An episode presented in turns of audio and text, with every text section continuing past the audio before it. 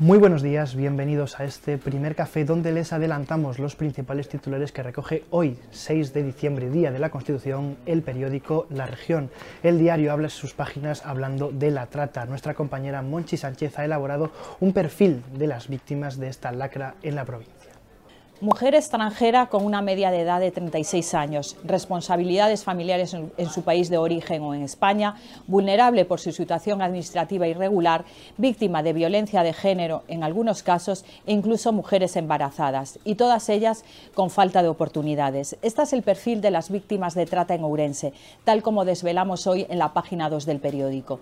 En 2021 se detectaron tres casos con indicadores de delito de trata y explotación sexual, según recoge Fiscalía de Urense en su última memoria del Servicio de Extranjería.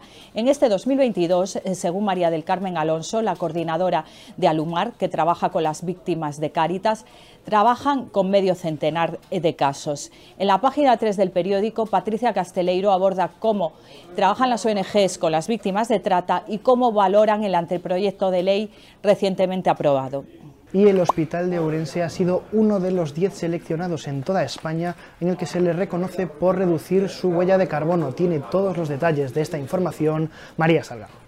Sí, el CHU ha sido premiado por su compromiso con el medio ambiente entre los 10 hospitales más verdes del país. Proyectos como las cubiertas vegetales, las pérgolas verdes, el riego con agua de lluvia han sido valorados entre los más ambiciosos. Hemos hablado con el vicepresidente de Recursos Económicos del área sanitaria de Urense, Bering y Valdeorras y nos ha hablado de la totalidad de estos proyectos que se implementarán en breve, como el cambio de luminarias o las calderas en los centros salud.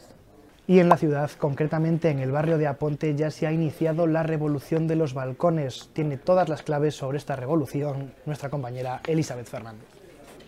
Los vecinos de Aponte inician su particular revolución de los balcones.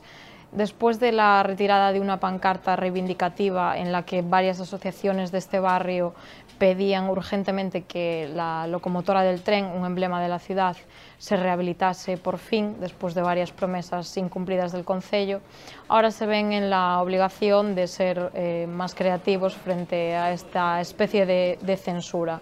Entonces los balcones están eh, completamente decorados de pancartas de socorro para que el Concello tome medidas y rehabilite de una vez por todas la locomotora. En las páginas de provincia, el Concello de Aveiga recibirá 450.000 euros del programa de ayuda a los barrios de la Xunta. Esta subvención permitirá continuar con la política municipal para seguir ganando población, así como para rehabilitar inmuebles.